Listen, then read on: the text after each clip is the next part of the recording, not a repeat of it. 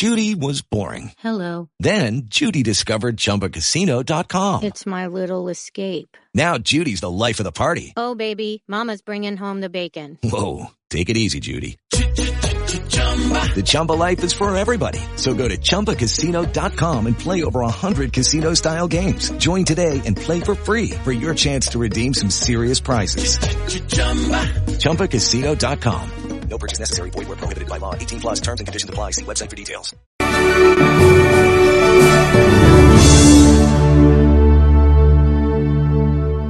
Eu vou ler na linguagem de hoje, porque nós vamos nos aventurar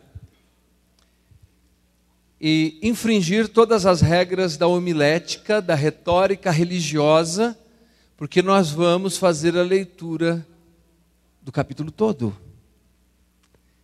E você pode dizer, graças a Deus. A palavra de Deus diz assim: Jesus ia caminhando quando viu um homem que tinha nascido cego. Os seus discípulos perguntaram: Mestre, por que este homem nasceu cego? Foi por causa dos pecados dele ou por causa dos pecados dos pais dele? Jesus respondeu: Ele é cego, sim, mas não por causa dos pecados dele, nem por causa dos pecados dos pais dele.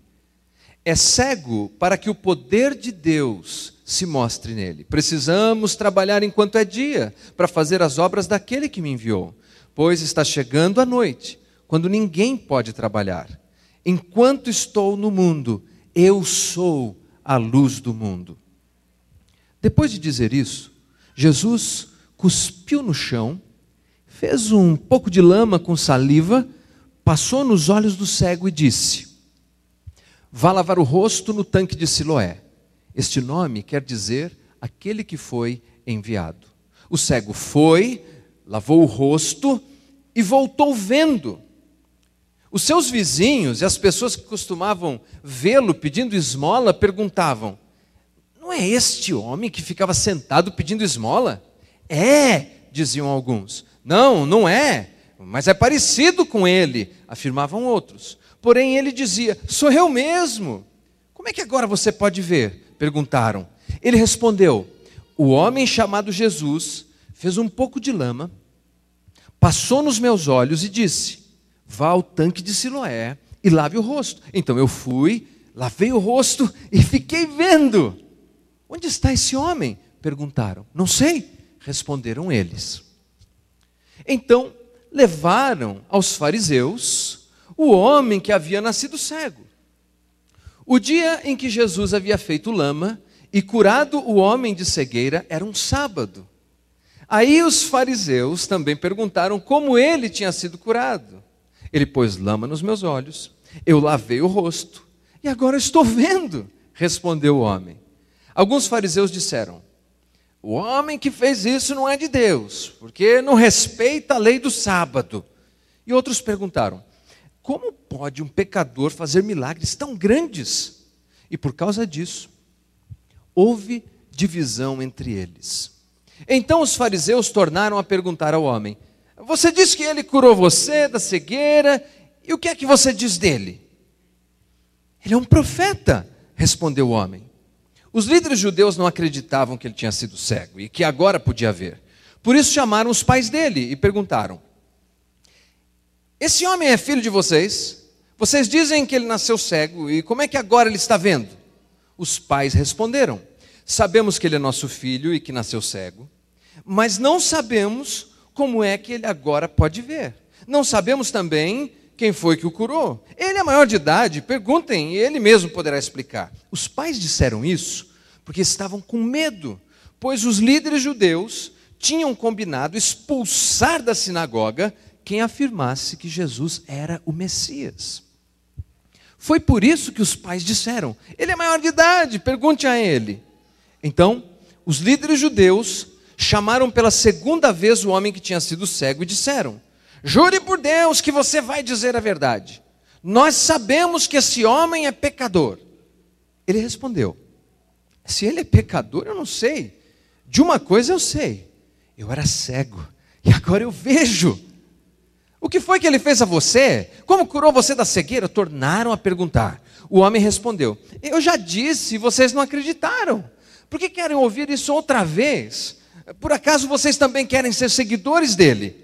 Então eles o xingaram e disseram: Você é seguidor dele. Nós somos seguidores de Moisés. Sabemos que Deus falou com Moisés, mas este homem nós nem sabemos de onde ele é. Ele respondeu: Que coisa esquisita. Vocês não sabem de onde ele é, mas ele me curou. Nós sabemos que Deus não atende pecadores, mas ele atende os que respeitam e fazem a sua vontade. Desde que o mundo existe, nunca se ouviu dizer que alguém tivesse sido curado de cegueira de nascença. Se esse homem não fosse enviado por Deus, não teria podido fazer nada. Eles disseram: Você nasceu cheio de pecado e é você que quer nos ensinar? E o expulsaram da sinagoga. Jesus ficou sabendo que tinham expulsado o homem da sinagoga. Foi procurá-lo e, quando o encontrou, perguntou: Você crê no filho do homem? Ele respondeu: Senhor, quem é o filho do homem para que eu creia nele? Jesus disse: Você já ouviu? É ele que está falando com você. Eu creio, Senhor, disse o homem, e se ajoelhou diante dele.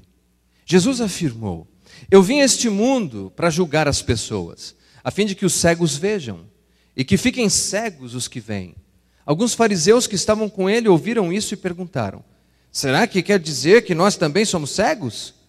Se vocês fossem cegos, não teriam culpa, respondeu Jesus.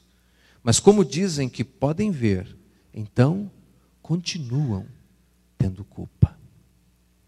Se fazia tempo que você não lia um capítulo inteiro da Bíblia, você acabou de fazer. Diga, graças a Deus.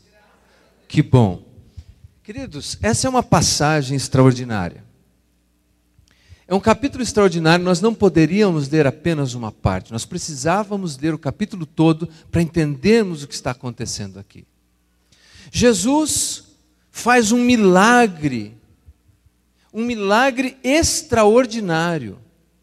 Ele dá a vista a um homem cego de nascença. Não era uma cegueira psicológica, não era um problema emocional qualquer. Aquele homem nunca tinha enxergado em toda a sua vida. E Jesus curou o homem. Agora, é verdade que Jesus usou de um expediente que para nós é no mínimo estranho. Até um pouquinho nós consideraríamos falta de higiene. Fique tranquilo, não vou cuspir em ninguém no final do culto se pedir oração. Mas acontece que Jesus fez isso. Importante lembrar que naqueles dias era uma crença comum que as pessoas importantes, reis, mestres, sábios, tinham poder miraculoso na sua saliva. Então Jesus estava sendo, por assim dizer, um bom médico, porque ele estava aplicando ao paciente aquilo que o paciente acreditava que podia lhe fazer bem. Jesus cuspiu no chão, fez um pouco de lama, colocou nos olhos do homem e o enviou para o tanque de Siloé. Ele lava os olhos e começa a enxergar. Extraordinário. Mas o texto nos diz, com uma certa ponta de sarcasmo, Marcos diz assim: mas era sábado. Jesus fez um milagre, um cego de nascença foi curado, mas era sábado. E os líderes religiosos daqueles dias, os fariseus, partidos religiosos da época, os fariseus, os saduceus, não suportaram aquela notícia. Porque eles não estavam nem aí com o fato de que aquele milagre era excepcional. O mais importante era a sua regrinha religiosa, as suas tradições, os seus costumes, e disseram, mas como é que pode ele ter feito um milagre desse no sábado? Você sabe que a acusação contra Jesus é porque eles eram tão dogmáticos, tão dogmáticos quanto a sua lei e os seus caprichos religiosos, que diziam eles o seguinte: que se um homem tivesse uma lamparina na sua casa e quisesse economizar um pouco de óleo da lamparina no dia de sábado, ele não podia apagar a lamparina. Se ele quisesse economizar o pavio da lamparina no dia de sábado, seria condenado por estar violando o Shabat. Não, então, quando Jesus cuspiu e fez um pouquinho de lama, quebrou o sábado, violou a nossa regra, fez uma obra, fez um tijolinho, não podia. E a segunda coisa que eles diziam, vejam vocês,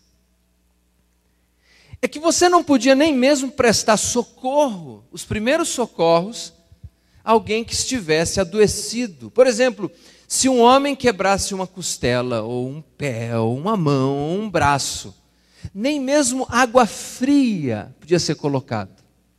Ele tinha que esperar passar o sábado inteiro e ser atendido só no primeiro dia da semana. Está doendo. Só no primeiro dia da semana. Não se pode. Então a pessoa só poderia ser socorrida se estiver sob risco de morte. Aliás, um, uma informação interessante que um escritor britânico diz, William Barclay, é que se alguém tivesse com dor de dente, eles usavam o vinagre como uma espécie de anestésico, e a pessoa não podia fazer isso. Tinha que ficar com dor de dente até o primeiro dia da semana. Tamanho era o rigor religioso destes homens. Levaram o cego até eles, aquele que era cego, para eles examinarem. E eles tinham um problema teológico acontecendo ali. Olha só. Se você observar, a acusação é que Jesus tinha violado o sábado. Se isso fosse verdade, Jesus estaria em pecado?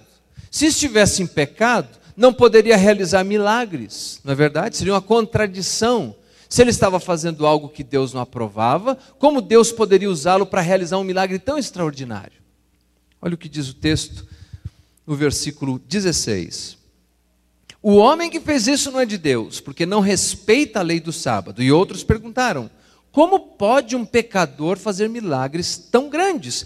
E por causa disso, houve divisão ou dissensão entre eles. O problema era, se Jesus tinha quebrado o sábado quando ele fez lama, ou quando ele prestou serviço ao homem, como é que Deus estava usando ele? Como era possível isso? Esse paradoxo, essa contradição de termos. A questão era simples.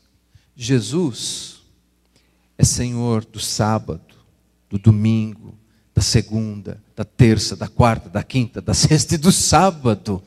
E Jesus fazia o bem sempre, e todos os dias eram dias para se fazer o bem, mas eles não entendiam isso. As regrinhas religiosas deles era mais importante do que fazer o bem. Levaram um homem para fazer uma cariação. Eles tinham dúvida agora. Eu acho que eles começaram a pensar, acho que é uma tramóia. Acho que esse homem não era cego de verdade e trouxeram os pais. Você falou: esse homem aqui é teu filho? É. Era cego, sim. Como é que passou a ver? Não sei. Porque eles estavam com medo de dizer a verdade. Por que estavam com medo? Veja o que diz o texto. Por que, que os pais estavam tão inseguros? Se você observar o versículo 22, o versículo 22 diz assim: Os pais disseram isso porque estavam com medo, pois os líderes judeus tinham combinado expulsar da sinagoga quem afirmasse que Jesus era o Messias. Atribuíram tudo para o homem, que ele se resolva, ele é maior, que ele se explique. E aí nessa acariação, nesse processo investigativo para ver se era verdade ou não era, nós aprendemos uma lição muito interessante com esse homem. Porque ele começa, pra, no princípio, Jesus é um desconhecido para eles, é alguém que eles não sabem quem é. Veja só, ele começa a chamar Jesus no versículo 11. Respondeu ele, o homem que era cego. O homem chamado Jesus. Jesus, para ele, nessa altura, na primeira vez que perguntaram quem tinha feito um milagre tão extraordinário, ele disse que foi o homem Jesus. Jesus era apenas um homem. E sabe, na nossa peregrinação espiritual, queridos, muitas vezes é isso que acontece. Nós iniciamos olhando para Jesus como um homem comum. uma pessoa boa, um bom mestre, mas nada mais que isso.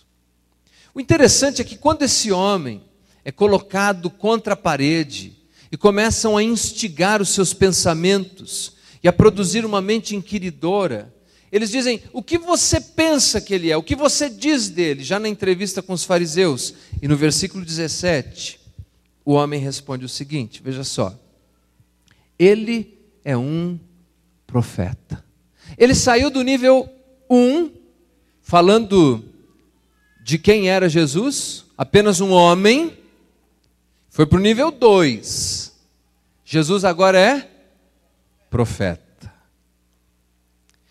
É interessante que no final de tudo isso, ele, depois de ser inquirido vez após vez após vez, ele fala: Acho que vocês é que estão querendo seguir ele, por isso estão insistindo tanto nas perguntas. E o texto nos diz que ele foi expulso da sinagoga. Vocês perceberam isso? Vamos para frente um pouquinho no texto. Veja só, versículo 34. Eles disseram: Você nasceu cheio de pecado, é você que quer nos ensinar? e o expulsaram da sinagoga. Deixa eu esclarecer uma coisa: ser expulso da sinagoga era excomunhão. Esse homem foi excomungado. E isso acontecia com um processo de anatematização. Eles amaldiçoam a pessoa publicamente. Disseram: Você é maldito, saia do nosso meio e ele tem que sair da sinagoga. E essa ruptura não era apenas uma ruptura religiosa, era uma ruptura social. Ele não podia mais fazer negócio com ninguém, ele não podia mais conviver com seus familiares, ele não podia mais simplesmente estar integrado na sociedade. Agora pense comigo por um instante. Esse homem era cego, mendigo, pedinte, sujo, abandonado, vivia da carência dos outros. E num dia extraordinário, ele se encontra com um homem chamado Jesus que lhe abre os olhos. Ele passa a enxergar. A cabeça dele agora está cheia de sonhos, está cheia de planos, está cheia de objetivos. Eu vou começar a trabalhar em Jerusalém, eu vou mudar para a cidade grande, vou fazer uma coisa nova. E de repente os religiosos se interessam por ele e chamam ele para uma reunião e começam a perguntar, a perguntar, e de repente, por sua convicção, ele não volta atrás no que ele pensa de Jesus, pelo contrário, ele vai adiante e termina excomungado, expulso, excluído. Aqueles líderes judeus ofereceram a ele o que a religião pode oferecer de pior às pessoas. E é nessa hora que ele atinge o terceiro estágio da sua visão e percepção espiritual. Veja só, versículo 35. Jesus ficou sabendo que tinham expulsado o homem da sinagoga, foi procurá-lo. E quando o encontrou, perguntou: Você crê no filho do homem? Ele respondeu: Senhor, quem é o filho do homem para que eu creia nele?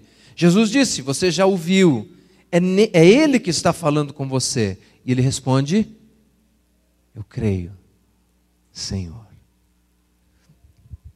Jesus começa como um homem comum para ele. Jesus se torna um profeta.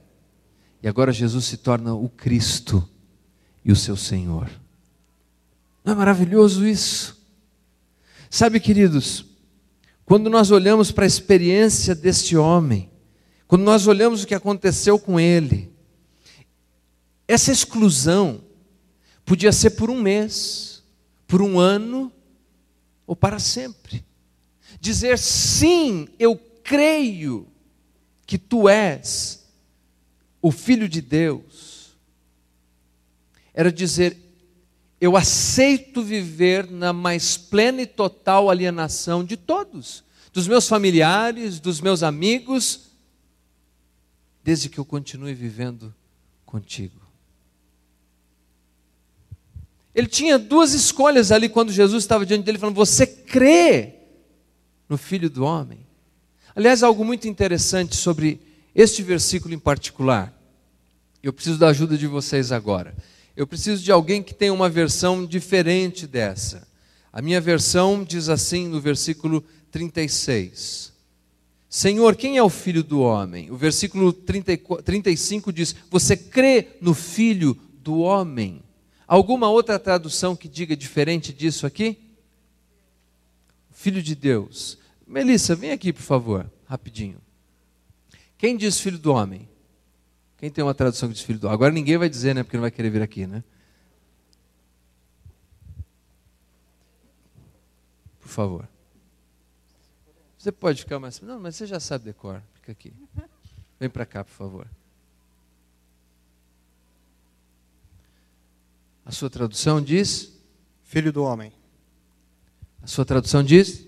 Filho de Deus. Pô, nós temos um dilema agora aqui. Será que a Bíblia está se contradizendo? Será que é filho. O homem com H maiúsculo. H maiúsculo. Será que é É de Deus. maiúsculo? De Deus maiúsculo. O que acontece aqui, queridos, é muito importante entendermos isso, para que possamos exercer nossa fé no Evangelho de Jesus. Uma das disciplinas que existe no campo da teologia se chama crítica textual. É, na, é por meio da crítica textual que nós temos acesso aos documentos em língua grega, dos quais nós traduzimos as nossas Bíblias. E existem famílias desses documentos. Um grupo se chama documento majoritário. O que significa isso? São os documentos em maior quantidade. Os documentos em maior quantidade vertem para filho de Deus. No entanto, os documentos mais antigos vertem para filho do homem. Agora, eu vou lhe dizer que filho do homem e filho de Deus significam a mesma coisa. Peraí, Leandro, pera, pera, pera, pera, pera, você está forçando agora. Acontece que filho do homem é um título messiânico. Por isso que o Leandro, meu xará, ele disse, mas é homem com H maiúsculo. Eu conheci um homem, por falar isso, ele diz assim, eu sou homem com O maiúsculo. Homem com H maiúsculo. Veja só, eu vou usar um exemplo coloquial aqui para a gente entender essas expressões. Como essa expressão significa que Jesus era extraordinário, ele era o Messias, é isso que esse texto quer dizer. Jesus é o Messias, e esse texto quer dizer: Jesus é o Messias. Pelo seguinte, imagine que você vai trabalhar numa empresa e o seu encarregado diz: Olha, você tem que bater o cartão do ponto às sete e meia da manhã, e você começa a fazer isso. Mas um dia chega uma pessoa às nove. E você pergunta, por que, que ele pode é, entrar e bater o cartão às nove? Aí um colega do trabalho diz, ah, porque ele é o filho do homem. O que, que você entende? Que ele é alguém especial, é alguém que está acima da sua realidade. Vamos aplaudir os nossos voluntários aqui, por favor? Obrigado. Por isso, nas tradições que compuseram o texto, se era filho do homem ou se era filho de Deus, a resposta que aquele homem ex-cego estava dando era: Eu creio, Jesus, que tu és o Messias. Ainda que isso me custe a afiliação no clube da sinagoga, ainda que isso me custe o relacionamento com os meus familiares, ainda que isso custe a minha carreira profissional, ainda que isso custe os laços mais profundos e significativos da minha vida, Senhor, eu creio. Queridos, nós não sabemos qual foi o desfecho para esse homem.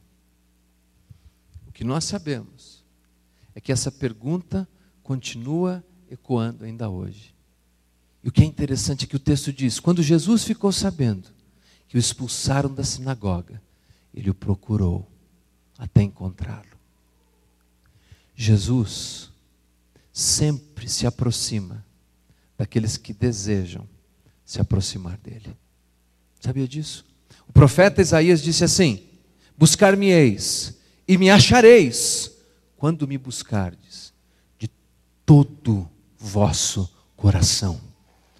Tiago, irmão do Senhor, escreveu na sua epístola, falando da parte de Deus: Achegai-vos a mim, e eu me achegarei a vós. Essa pergunta é uma pergunta importante porque ela define qual é o objeto e a natureza da nossa fé. Você crê no Filho de Deus. Você crê no Filho do Homem, não numa declaração doutrinária, não numa igreja, não num pastor, não num padre, mas você crê no Filho de Deus, você crê em Jesus. E o que eu acho formidável a respeito dessa pergunta é que quando eu olho para ela, ela é definitiva, porque ela está no presente, é hoje. Você crê hoje. Ela não é você acreditou um dia. Eu acreditei um dia antes de ir para a faculdade. Eu acreditei um dia antes de encontrar uns amigos diferentes. Eu acreditei um dia antes de estudar filosofia. Não, a pergunta é hoje. Você crê hoje? A pergunta está no singular. Não é nós cremos, vocês creem. Mas você, não é se a sua esposa crê, se o seu filho crê, se a sua mãe crê, se o seu vizinho crê, se o seu pastor. Se você crê que Ele é o Filho de Deus.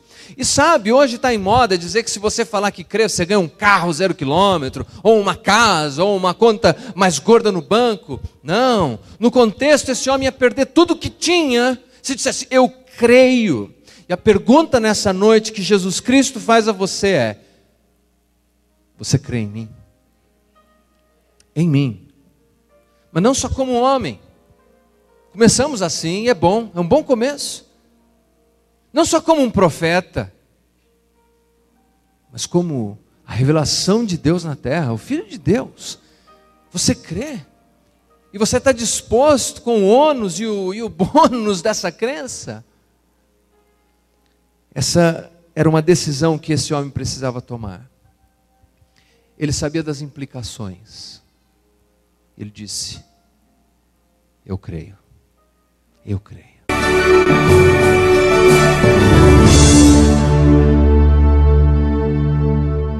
Uma bela mesa de café lembra produto Jobras. Pão de batata, croissant e o delicioso pão de queijo. A Jobras fornece seus produtos para padarias, cafés, bufês, hotéis, escolas, festas e eventos. Venha conhecer nossos produtos. Jobras, porque a qualidade faz a diferença.